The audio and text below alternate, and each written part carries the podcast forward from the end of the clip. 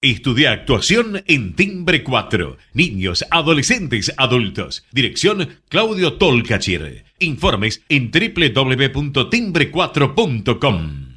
Proba Viaggio Expresso, el café 100% natural en cápsulas compatibles. Compra online en tiendaviaggio.com.ar. Con envío a todo el país o en su boutique ubicada en Salguero 2626 Palermo. Viaggio Expresso el verdadero sabor del buen café. Letras y corcheas. Un encuentro con músicos y escritores. Una hora para disfrutar de canciones y textos contado por sus autores. Letras y corcheas. Los jueves de 22 a 23 con la conducción de Hernán y Mario Dobri.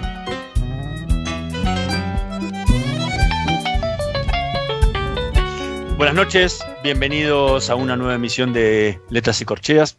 Hoy nos acompaña un escritor, poeta, cantautor eh, argentino, pero con una fuerte influencia, rasgo con, con Rusia. Mario, ¿qué nos puedes contar del invitado que tenemos esta noche en Letras y Corcheas? Bueno, buenas noches.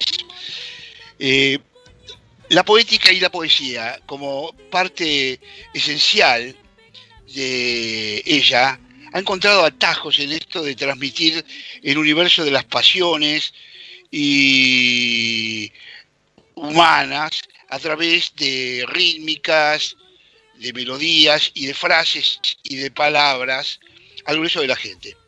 Uno de estos atajos es la letrística, es decir, lo escrito enriquecido sobre todo con la música, en un afán de la interpretación de un nuevo personaje llamado el vocalista o el cantor.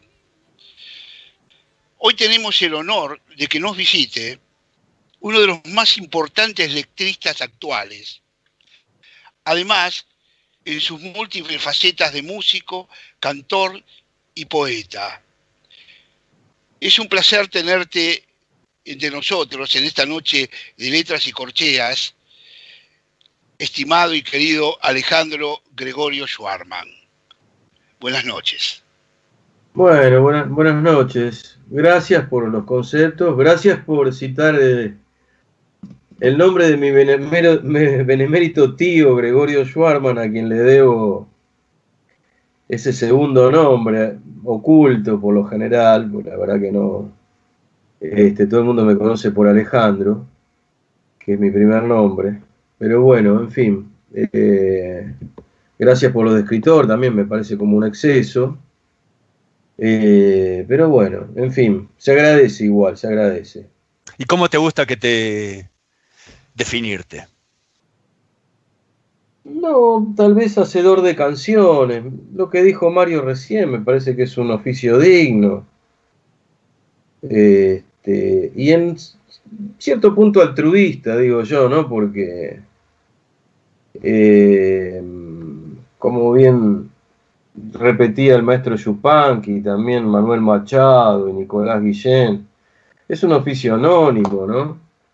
Porque una vez que la canción se hace popular, si es que uno tiene la suerte de escribir algo que se haga popular y masivo, el nombre del autor pasa automáticamente al anonimato. ¿A quién le importa ¿no? el nombre y el apellido de algo que se convierte en Vox Populi, en voz del pueblo, algo que va pasando de boca en boca? Este, diría un oficio altruista y desinteresado, ¿no? Eh, y no es poco, quizá no sea tan excelso como el oficio de escritor, de novelas o de cuentos, o poetas este, de, otro, tipo de, linaje, ¿no? Pero, pero bueno, sí, sí, hacedor de canciones no está mal. Eh, eh, ¿Qué diferencia hay entre el letrista y el poeta? Bueno, es que un, concepto podría incluir al otro y no. Este, primero porque la poesía es un concepto universal. La poesía está en todos los géneros de la literatura, no solamente en el poema. Hay narrativas que son poéticas por, el estilo, ¿no? Eh, si querés, el término se hace un poco más laxo y extenso si lo llevamos a las otras artes. Eh, podríamos decir que todo lo que sea figurativo es poético, eh, de una manera hasta, si se quiere, un poco caprichosa. las herramientas y el lenguaje poético puede estar incluido en una canción, como puede que no. Puede que una letra sea puramente descriptiva, festiva, picaresca, romántica y otros etcétera, y no necesariamente poética. Aunque, digamos, si es poética, mejor. esto como decía el maestro Ruchúa, el pintor, el artista no tiene que sufrir, pero si sufre, mejor. Yo tenía una novia, yo tenía una novia cuando era joven, jovencito, era, ella era una piba de 14 años, tocaba muy bien el piano. Eh, y entonces yo iba a la calle y se sentaba y tocaba a Chopin, y tocaba a, eh, Revolucionario, y ella no, no gustaba, no gustaba de la música. Ah, sí, tocaba Revolucionario, te estoy diciendo que tocaba bien. O sea, tocaba las polonesas, revolucionarias, yo me sentaba al lado y ella tocaba maravilloso. Pero ella no gustaba de tocar, ella le gustaba sufrir. ella sentía que el otro se moría tocando. Y yo digo, ¿qué sabés si se moría tocando? Capaz que no. Pero ese era el sentimiento, el sufrimiento. Entiendo. si te acordás lo que vos decías, ¿no? Lo que vos decías del arte.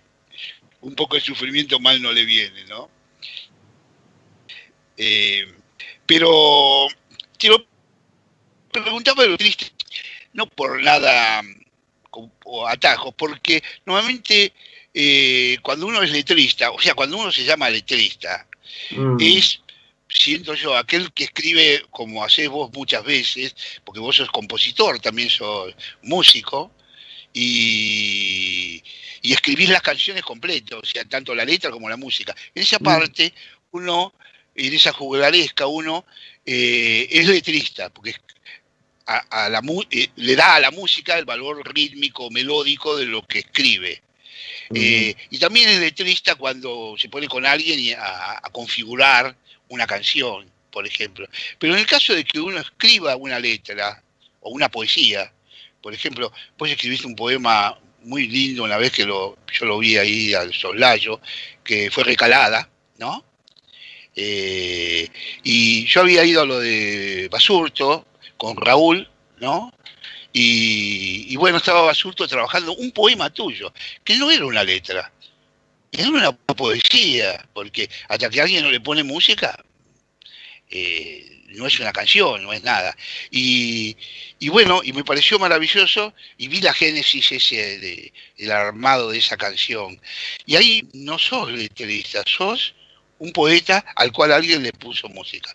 Como Schubert, el otro día estaba escuchando tu poemario, leyendo tu poemario, debo decirte, bellísimo. Bueno, gracias. ya, eh, lo he leído ya por lo menos tres veces seguida. Ah, y, y, se me ocurrió meter atrás, mientras yo escuchaba, mientras yo lo leía, eh, la octava sinfonía de, de Schubert. Debo decir que eso es un romance. La, lo que se llama inconclusa, que no es inconclusa, está echando parte, ¿no? Pero no es inconclusa.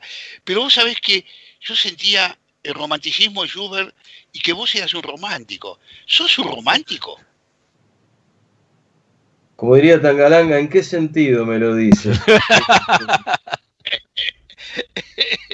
En ese sentido. Porque, claro, lo romántico tiene muchas acepciones. Estamos hablando de un personaje del siglo XIX. ¿Eso es?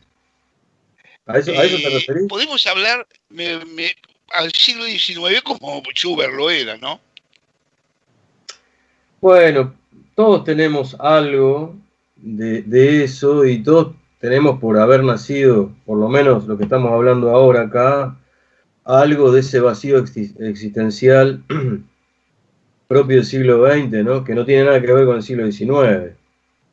Es decir, que somos un poco románticos también por aferrarnos a algo que evidentemente figuraría en la conciencia como un ideal. Los ideales de, libertad, de, generosidad, los, ideales de solidaridad, que el siglo XX, bueno, no se ha caracterizado mucho por eso, ¿no? Eh, salvo algunos acontecimientos históricos concretos.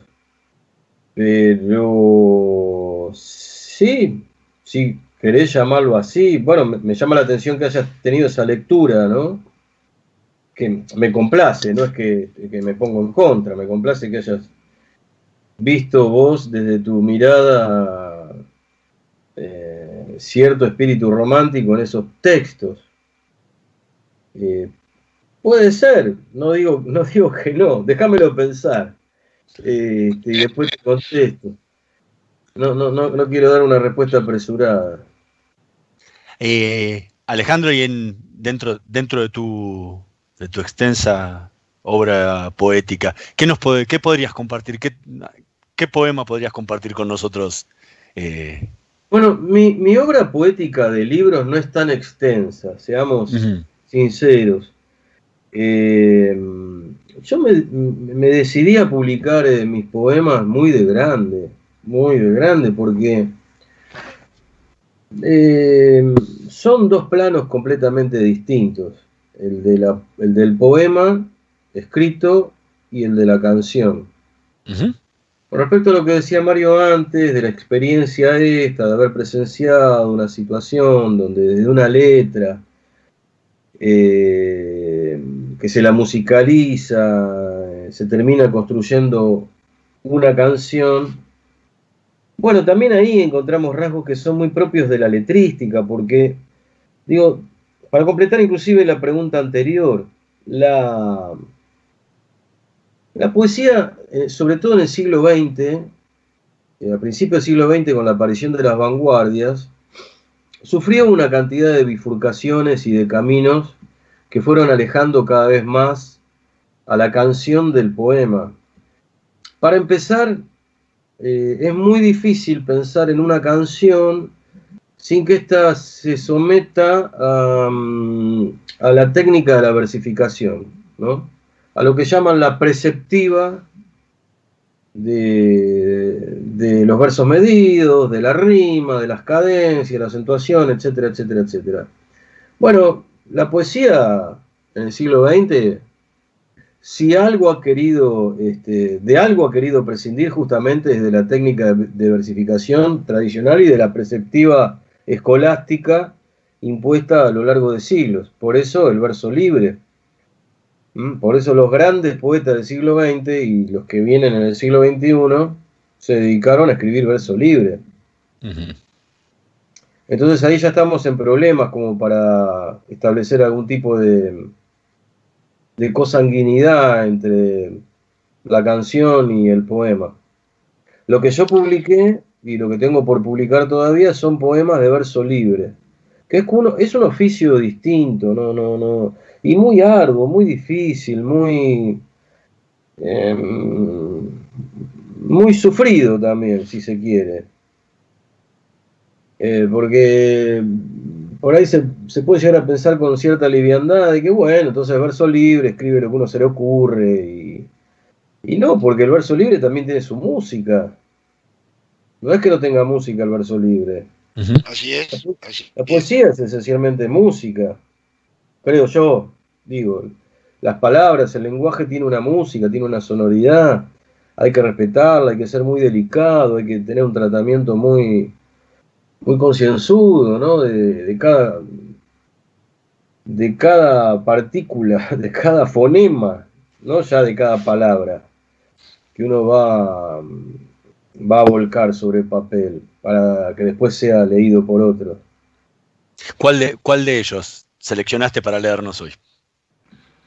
Mira, eh, sí, tengo un poema que no lo publiqué nunca, se llama Nada sabemos de la lluvia caer, si querés lo leemos. Dale. Con cierto pudor, ¿eh? Ok. Aquí nada sabemos de la lluvia, solo hemos visto vísceras y relojes latiendo aún después de muertos. La maquinaria inmóvil del tiempo constante, el sol, sobre la entreabierta boca de los días iguales, desplegando en los pozos de cada noche sus regulares ceros, baldíos inciertos hechos a la medida de la impaciencia. Ya nada sabemos de la lluvia caer por sobre la sed de los techos, o ya nada sabemos o hemos olvidado su invocación, dibujar la forma de un gamo de agua precipitándose sobre un bosque dorado que ya no existe o que tal vez nunca existió, cuando la lluvia, ay la lluvia, prodigioso animal de la melancolía, canción del arpa de la tierra, melodía antigua, sonando en nuestros cuerpos, cuando sabíamos, igual que la lluvia, caer. Muy hermoso. Es decir, que las cosas que suceden, suceden y se pierden así en el mar de los, de los olvidos, porque pasa algo y ya nada sabemos. Algo de eso es lo que quisiste. No sé lo que quise. En realidad, eh, si hay algo. Es lo que yo siento, ¿no? Es lo que difícil es explicar por qué uno escribió tal o cual cosa.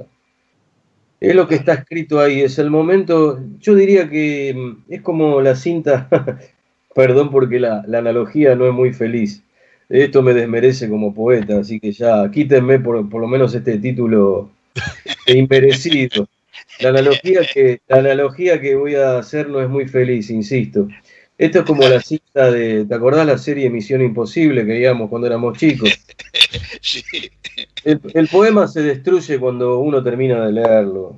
Eh, no, no, es como una loba pariendo. Una vez que, parió, se desinteresó ya por el acto de parir. Después vendrá eh, la lactancia de los, cachorros, de los lobesnos, y después serán destetados.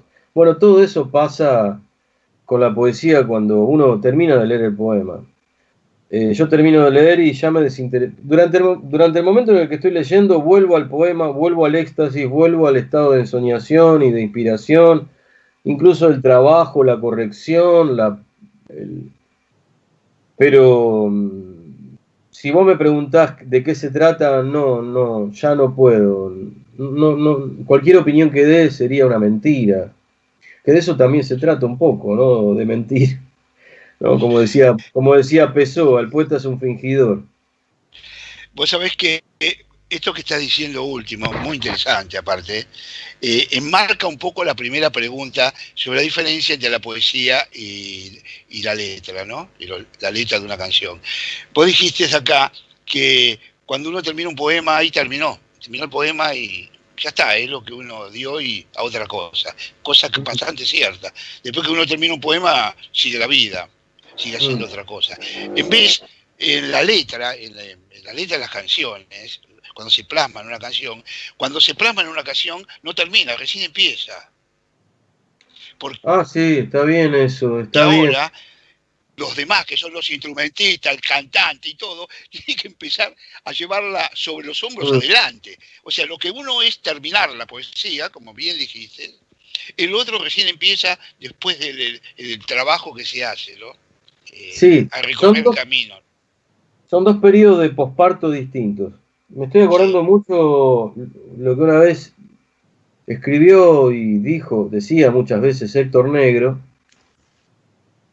que lo más este, ingrato del oficio de letrista justamente está en esto que vos decías, ¿no? Vos escribís una gran letra, o una buena letra, para no decir, para no ser grandilocuentes es una buena letra, una, letra digna. Se le das a un músico para que le ponga música, una melodía. Para que la canción sobreviva, o para que, para que sobreviva como canción, lo primero que requiere es que la melodía sea fluida, tenga una buena melodía, atractiva, que el que la escucha se sienta atraído como se sienten este, este, los animales de los cuentos, ¿no? Cuando aparece un instrumento. Em, bien, ¿con eso es suficiente? No. Después necesita de un intérprete vocal. Una vez que tiene la, letra y la melodía, que el intérprete, eh, más o menos como su, su, oficio, que interprete, que, interprete lo que está cantando y que lo haga bien. ¿Eso es suficiente? Bueno, no, porque después eso determinaría que si tenemos una buena, una buena letra, una buena melodía y un buen intérprete, haya también un buen arreglo, que los instrumentos suenen bien. Eh, decía Héctor, ¿es suficiente con eso? No, porque después necesitas de una grabación. Hoy con las sofisticaciones que hay desde el punto de vista tecnológico y cómo el oído de la gente está acostumbrado a otra manera, bueno, necesitamos que técnicamente esa canción esté bien grabada. ¿Y es suficiente con eso? Tampoco. Porque una vez que está bien grabada, está bien cantada, está bien escrita y tiene una buena melodía, necesita de, alguien que la difunda.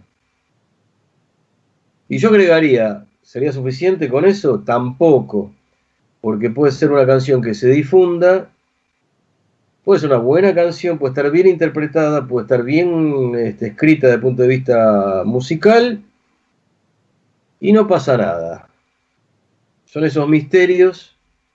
Entonces sí, claro, la canción es un arte eminentemente popular. ¿Por qué? Y bueno, acá, está la respuesta.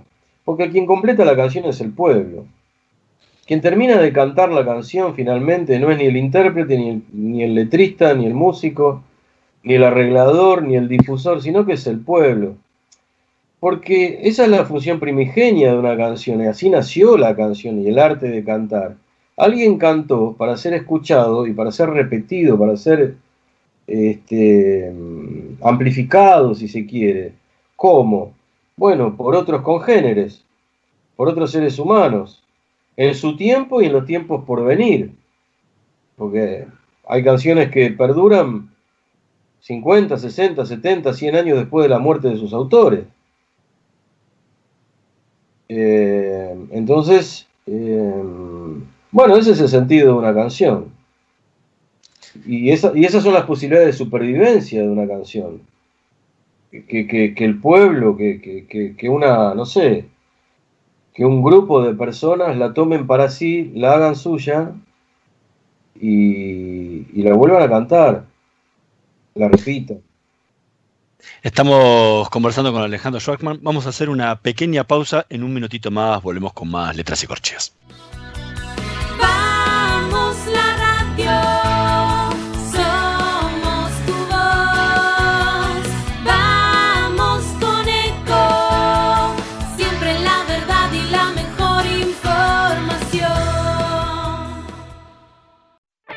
Omint Digital, la primera plataforma online para cotizar y comprar un plan médico con cobertura nacional para vos y tu familia.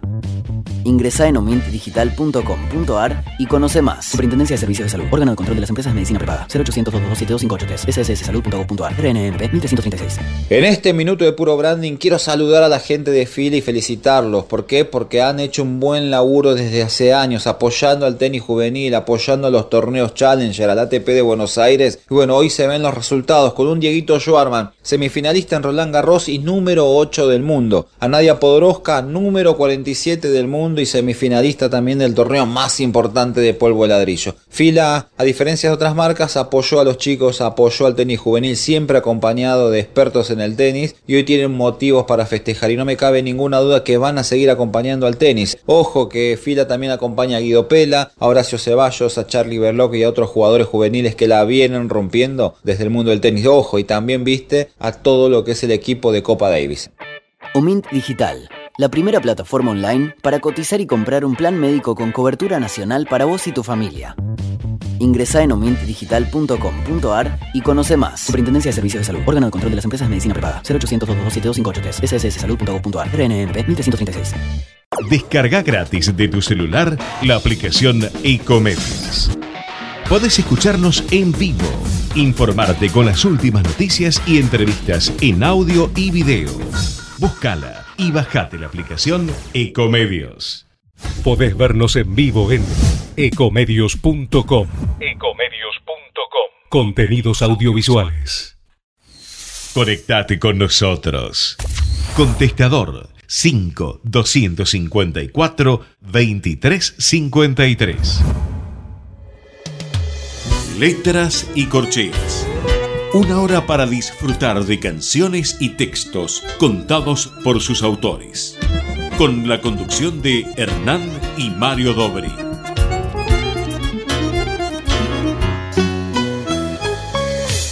Siempre escucho el mismo tango.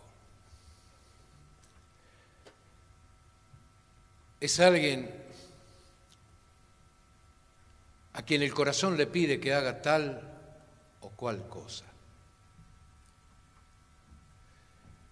Que la olvide, que la mate, que la hierva a fuego lento, o que en su nombre le suplique, que le rece, que le implore, que no le haga ningún daño. El corazón a veces la extraña, presiente que la ama o que nunca la va a olvidar.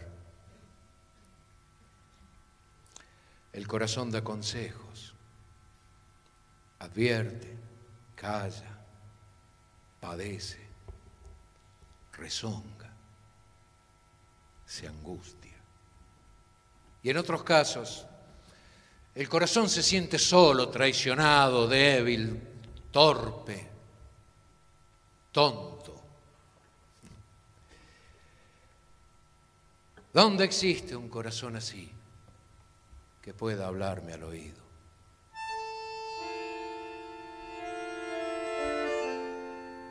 Uno de esos Cristos arteriales capaces de inmolarse por mis pecados. El que tengo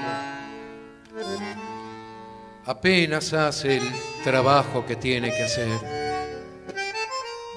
para que yo siga buscando la aguja en el desierto.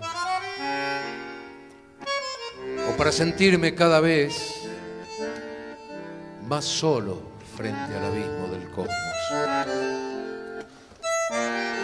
Y a esta altura ya estoy tan resignado que comprendí que más ya no puedo pedirle. Corazón es así. A él le cantan los tangos el que sufre. Soy yo. Fue por escuchar al corazón una vez más, siempre chamullándome ese cuento del amor que me enchabón en un metejón como jamás cerca de fundir casi el motor.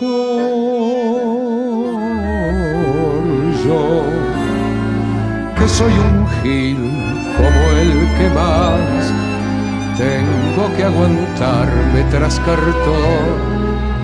Que siempre me llore el mismo tango, el bandoneón, culpa de este core cachafaz por los agujeros repletos de bolsillos se me escaparon una a una las estrellas. Será nomás que tengo un viento en el altillo y a contramano soy un corso en procesión. Será nomás el mismo empeño de andar cinchando el mismo sueño, la obsesión y al final tango, el mismo tango, la pena vieja, el mismo mal será de Dios. Como una queja, una mamúa y el sermón con ruido apúa de un vencido corazón.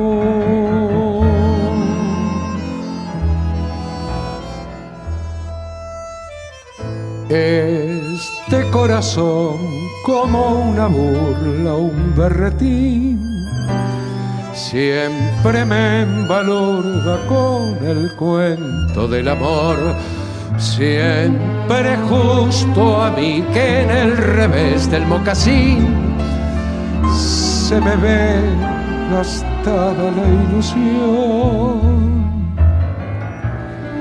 Yo que en el melón tengo a serrín por una mirada el almadón y después al resto, todo el resto lo que soy, aunque ya no quede más de mí. Por los agujeros repletos de bolsillos se me escaparon una a una las estrellas será nomás que tengo un viento en el altillo y a contramano soy un corso en procesión. Será nomás el mismo empeño de andar cinchando el mismo sueño, la obsesión y al fin el tango, el mismo tango, la pena vieja, el mismo mal será de Dios como una una babúa y el sermón con ruido púa de un vencido corazón. Escuchábamos el mismo tango en la voz de Gustavo Vicentín con la orquesta de la provincia de Córdoba, tema de Alejandro Schwartzman. ¿Por qué elegiste este, este tema dentro de, de todos los que, que compusiste? Eh, la música es de un extraordinario músico, se llama Damián Torres. Es una persona joven, joven para estos tiempos, ¿no? 40 años aproximadamente. Eh, es el director de la Orquesta Provincial de Tango de Córdoba, que en algún momento dirigió el maestro Osvaldo Piro y Damián Torres es en quien justamente el maestro Piro delegó esa función. Damián es un, uno de esos talentos eh, ignorados, sobre todo acá en Buenos Aires, porque además él se encarga de ser ignorado, porque él no sale de su Córdoba, es de la, él es oriundo de la, Córdoba, de la Córdoba chacarera, la Córdoba pampeana, él es de Corral de Bustos, vive en Córdoba, en capital, hace ya muchos años, yo viví un tiempo largo en Córdoba Capital y tuve la dicha de, ahí de, conocer personalmente a Damián, a Gustavo Vicentini y, a, la, Córdoba profunda, ¿no? la, del folclore, la del tango, la de esos grandes músicos, creadores. Eh, y con Damián enseguida entablamos un vínculo artístico muy estrecho, muy, muy comunicativo, muy fluido. Eh, es muy fácil eh, trabajar con personas de, enorme talento como Damián, así como me ha pasado con otros también, ¿no? Eh, y esa obra yo la quiero mucho porque la grabación que vos pasaste es pertenece al estreno que se llevó a cabo en el Teatro San Martín, en lo que era el Teatro Rivera Indarte, que es algo así como el Teatro Colón de Córdoba. Eh, el arquitecto es el mismo, no recuerdo ahora el nombre de un arquitecto italiano. Es un teatro majestuoso que está ahí en, la avenida, eh, cerca ahí del cruce de Vélez creo que es la avenida, si mal no recuerdo. Eh, bueno, elegí esta obra porque es una obra que es todo un concepto, ¿no? Porque eh, hay una especie de glosa muy larga, que podríamos decir que es una especie de poema, que se llama también el mismo tango. Yo ya la tenía escrito de antes, ese, texto, y con Damián sobre ese texto trabajamos otro texto que tiene elementos más... Eh, más ciudadanos, donde mezclo alguna que otra jerga lunfarda y decidimos adosarlo, ¿no? Como una especie de rapsodia, donde, mm, donde bueno, es, conforman una unidad, poema y canción. Y ahí está el grandioso Gustavo Vicentín, otro gran cantante, que no es cordobés en origen, sino por adopción, es un santafesino, este, de una enorme trayectoria, no muy conocido acá en Buenos Aires, injustamente desconocido en Buenos Aires. Este, mm, tendrían tendríamos que hacer algo, ¿no es cierto? Lamentablemente el tango no tiene como tiene otras músicas grandes productores, gente que invierte dinero. Se invierte dinero solo para lo que es el tango for export, pero no para el tango for, digamos, sería, no sé si for import no es la expresión, digamos, el tango para adentro, el tango para el público nuestro. Tendría que haber productores que contraten eh, músicos, intérpretes del interior, los traigan a Buenos Aires, que a su vez músicos de Buenos Aires vayan al interior, que, que todo el país fuera una sola unidad, ¿no? Digamos, que, los folclores, eh, concebir el folclore argentino con sus diversas especies, géneros y demás como uno solo, ¿no? Porque en realidad es uno solo.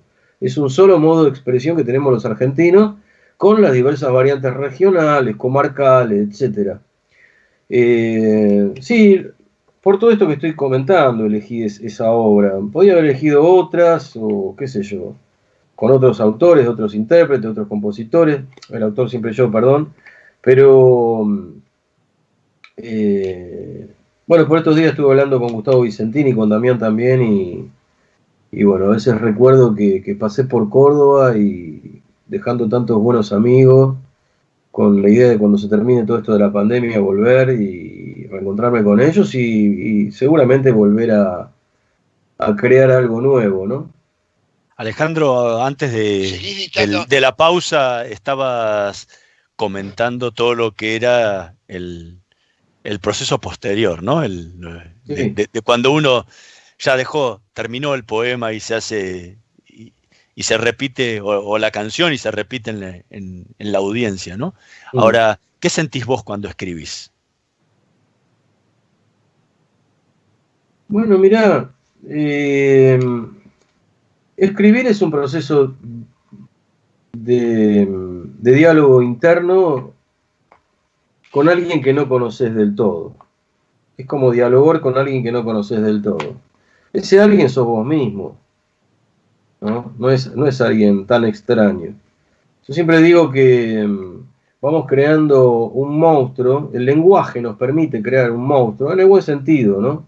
Desde muy pequeños, a medida que vamos incorporando el lenguaje, ese monstruo, ¿cómo se va construyendo? A partir del diálogo interno. Todos, todos profesamos para con nosotros mismos un monólogo interior, ¿no? Como ya, les gusta llamar a algunos escritores este, donde a través de un flujo de conciencia vamos dialogando desde las cuestiones más rutinarias hasta, no sé, cuando uno piensa, que digo, ejemplo, ¿no? Se levanta a la mañana y empieza a pensar en, en que, bueno, es momento de poner la pava sobre el fuego, tomarse unos mates, pagar la, la, cuenta de luz que está vencida, si es que uno cuenta con el dinero, llamar a algún amigo que hace mucho tiempo este, del que hace mucho tiempo no sabemos de él, o a veces eh, barruntar consigo mismo las cuestiones más profundas, qué sé yo, las filosóficas, las ideológicas, las,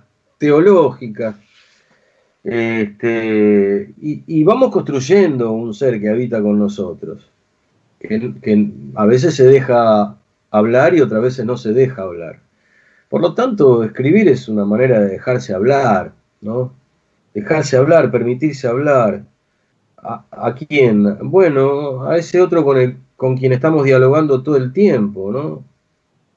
En el fondo es una, es una forma, es una de las maneras, o es la manera en la que se presenta la soledad, ¿no?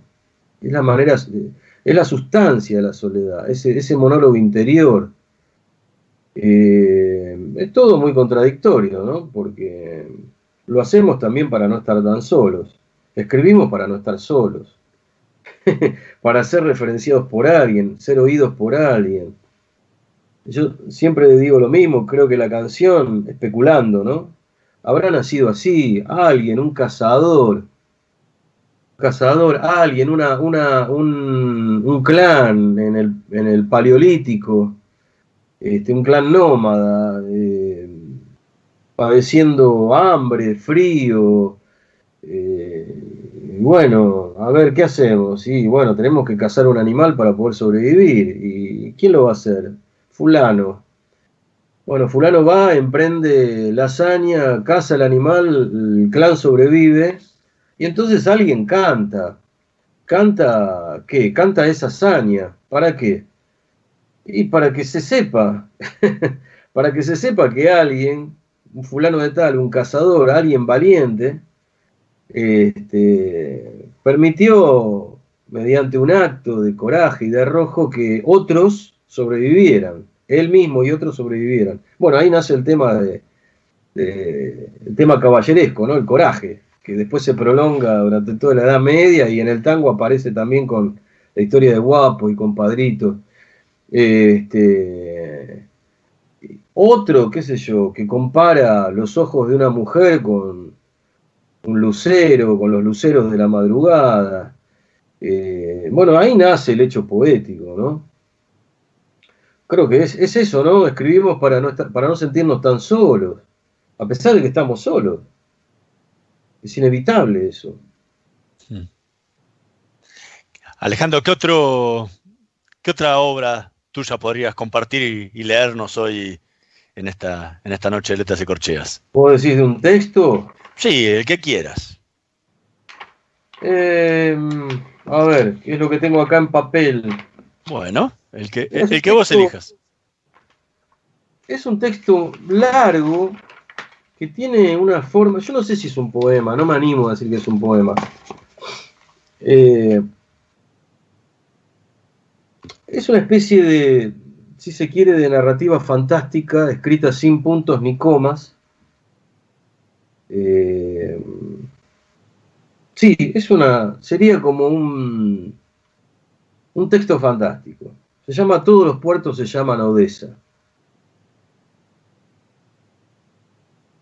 Sírveme otro trago, me dijo Vasily Ivanovich, mientras sigo contándote aquel episodio del circo que chocó contra un banco de arena en medio de la blanca multitud de una niebla errante, cuando los hijos del contramaestre del que todo lo sabe Quisieron sofocar el motín de los monos trapecistas de Abisinia sublevados por la fría gracia de aquella domadora tártara, la bella Perséfone que inoculó por igual en payasos y forzudos el zumo de la fruta del insomnio, y todos condenados por su jodida belleza a errar por esas pringosas tabernas de los arrabares del Moldavanca, con la exudación de los dedos pegados sobre los vasos húmedos que van de vodka en vodka llorando por las madrugadas, las endechas de los desesperados.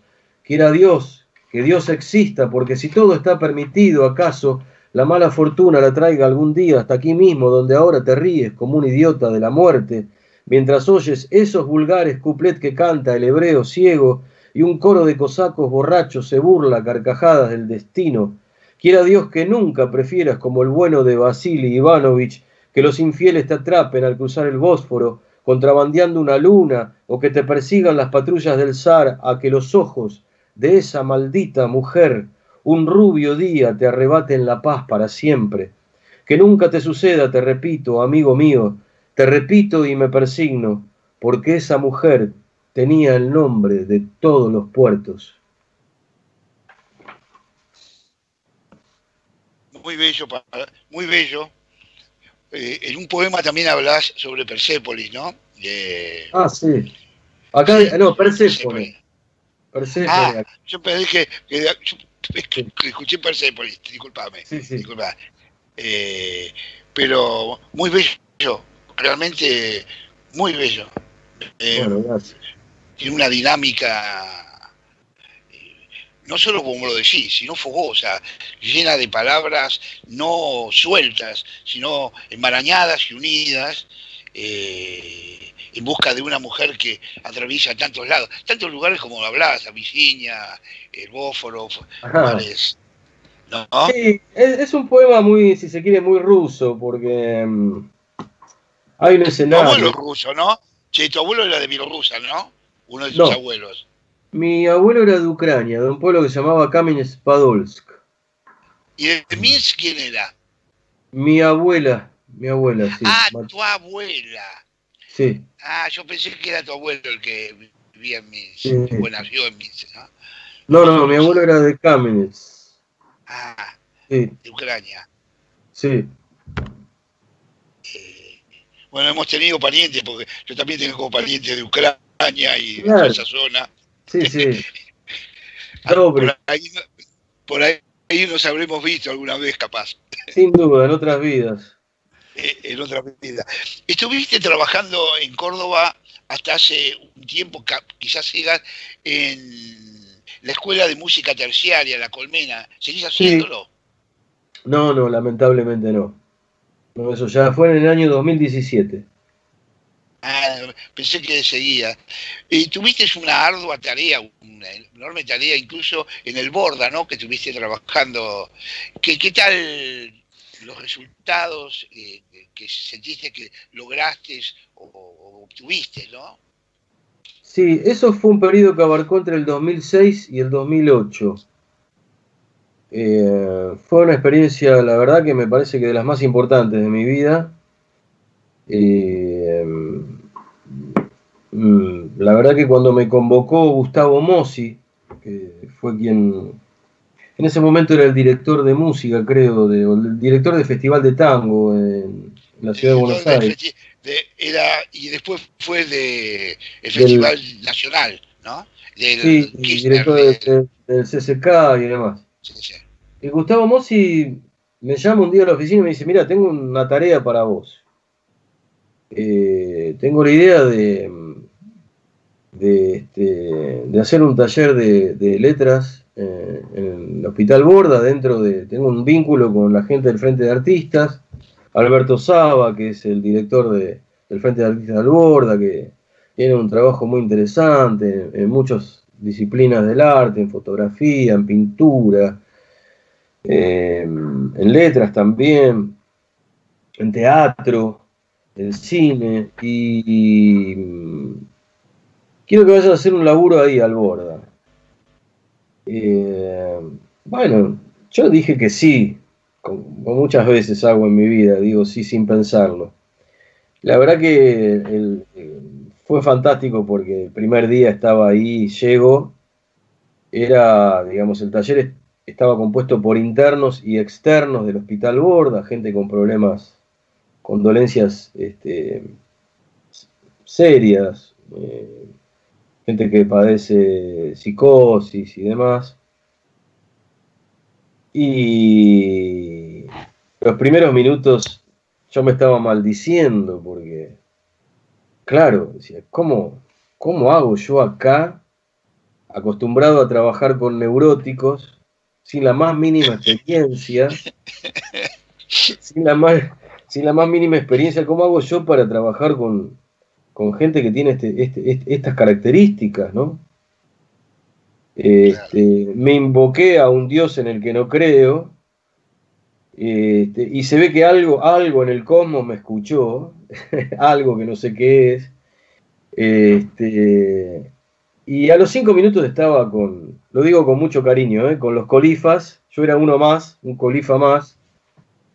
Eh, estábamos así escribiendo eh, oralmente inclusive, ¿no? Porque ahí había mucho, mucha oralidad. Eh, me di cuenta que todos, de alguna manera, e- eran poetas, mucho mejores que yo, incluso. Y la verdad que la pasé bárbaro. Fue una experiencia, sobre todo, más que desde el punto de vista didáctico, pedagógico, fue una experiencia en el nivel de lo humano extraordinaria que a mí me formó como persona. Me, proyectó a una actividad, te diría, militante, porque en- en- lamentablemente en nuestro país la locura está muy asociada a la pobreza.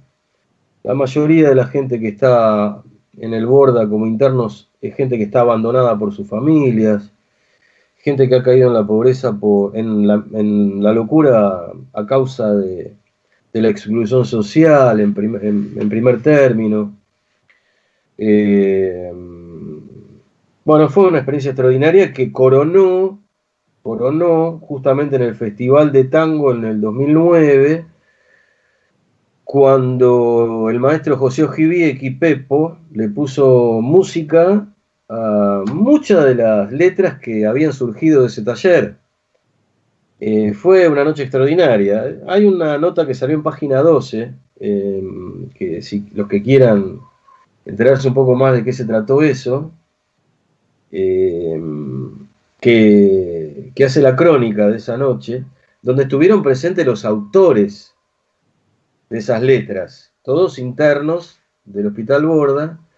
Eh, las canciones fueron cantadas por el cantante Daniel Cortés, Daniel Cortés, can- cantor de la orquesta de Mariano Montes. Y, Cantorazo.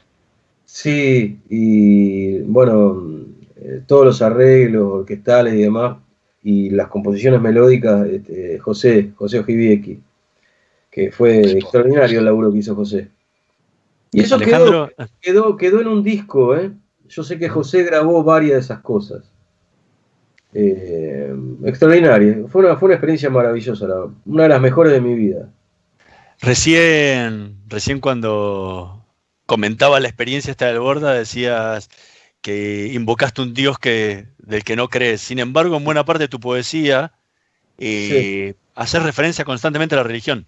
Incluso Ah, tenés uno, una de las partes de tu libro que habla, que es Apostasías y Leyendas, ah, sí. donde hablas muchísimo de Dios, hablas muchísimo de, de- de- de textos religiosos. ¿Cómo se entiende esa, esa contradicción, por llamarlo de alguna forma, entre no creer en Dios, pero haber escrito tanto sobre... Bueno, Y, y. Salmo, nove- Salmo 91, que escribió también eh, eh, entre- eh, Estrategia de David. Que te leíste la Biblia no me cabe duda. No, sí, claro, claro que la leí. La leí de pe a pa. Eh, es lo mismo que decíamos antes, ¿no? Cuando escribo soy yo y soy el otro también. Claro. Perdón, no me la quiero dar de Borges, porque esto ya lo dijo Borges. Ya lo dijo Borges, no soy nada original. Pero digo, soy el otro y soy muchos otros también. Y todos son, son el que soy. Ahora, si vos me llevas a un plano eh, ideológico, filosófico, eh, bueno, no, no, no, no, no. Mis conclusiones son estas: Dios no existe, ¿no? Eh, no, no, no, no profeso ninguna religión, ni, ni me interesa profesarla, y creo que, bueno, si querés podríamos hablar, pero que voy a, voy a adquirir un tono afectado que va a resultar muy antipático. Entonces me voy a poner a hablar de la religión como una este, visión fantasmática e invertida del universo, que la conciencia humana y bla, bla, bla. Está bien, pero eso son las cosas que yo este, pienso de la religión, pero no todo el mundo tiene por qué pensarlas. Ahora, eh, insisto con esto, claro, ¿cómo no me va a traer la figura de Dios? Si es una enorme y gigantesca, y te diría, es la metáfora, es la metáfora absoluta, Dios, es la metáfora perfecta. Todo, todo es comparable con Dios. O sea, la- ¿cuál sería el factor, digamos, analógico perfecto? Y lo que puede ser comparado con todo. Y Dios. La respuesta es Dios. Entonces, ¿Cómo no lo voy a usar? ¿Cómo, cómo no voy a, ¿Cómo voy a prescindir? ¿Qué tiene que ver mi ideología con eso? ¿Qué tiene que ver mi, mi- mi filosofía, mi ateísmo? ¿Qué tiene que ver eso con la poesía? No. El poeta es un fingidor. Finge tan completamente que llega a fingir dolor, el dolor que en verdad siente, dice Pessoa. Este, bueno, probablemente en el momento en que estoy escribiendo me dejo llevar por cierta, si se quiere, cierto costado metafísico, trascendental, que debo tener en algún rincón del alma, qué sé yo. Bueno, ya dije alma, ¿no? Diciendo alma ya estoy entrando en un terreno fangoso. Pero bueno, este, pongámosle conciencia. Sí. Alejandro Sherman, muchísimas gracias por habernos acompañado esta noche de Letras y Corcheas. Se nos acabó el tiempo, quedaron un montón de temas de los que nos hubiera gustado seguir charlando, con lo cual te, vamos a comprometer para en otra oportunidad volver a, volver a conversar contigo. ¿Cómo no? ¿Cómo no? Bueno, muchas gracias por hace mucho que hace mucho, hace mucho Hace mucho que quería tener esta entrevista con vos, eh, porque sabía de esta profundidad y, me he quedado corto con esta hora también. Eh, va a haber otras oportunidades. Un abrazo grande, Alejandro. Otro para ustedes. Nosotros nos vamos a reencontrar la próxima semana en la operación técnica Carlos Heinze y Gerardo Subirana, en la edición Javier Martínez. Nos vemos la próxima semana. Estudia actuación en Timbre 4. Niños, adolescentes, adultos. Dirección Claudio Tolcachir. Informes en www.timbre4.com. Proba Viaggio Expresso, el café 100% natural en cápsulas compatibles. Compra online en tiendaviaggio.com.ar. Con envío a todo el país o en su boutique ubicada en Salguero 2626 Palermo. Viaggio Expresso el verdadero sabor del buen café.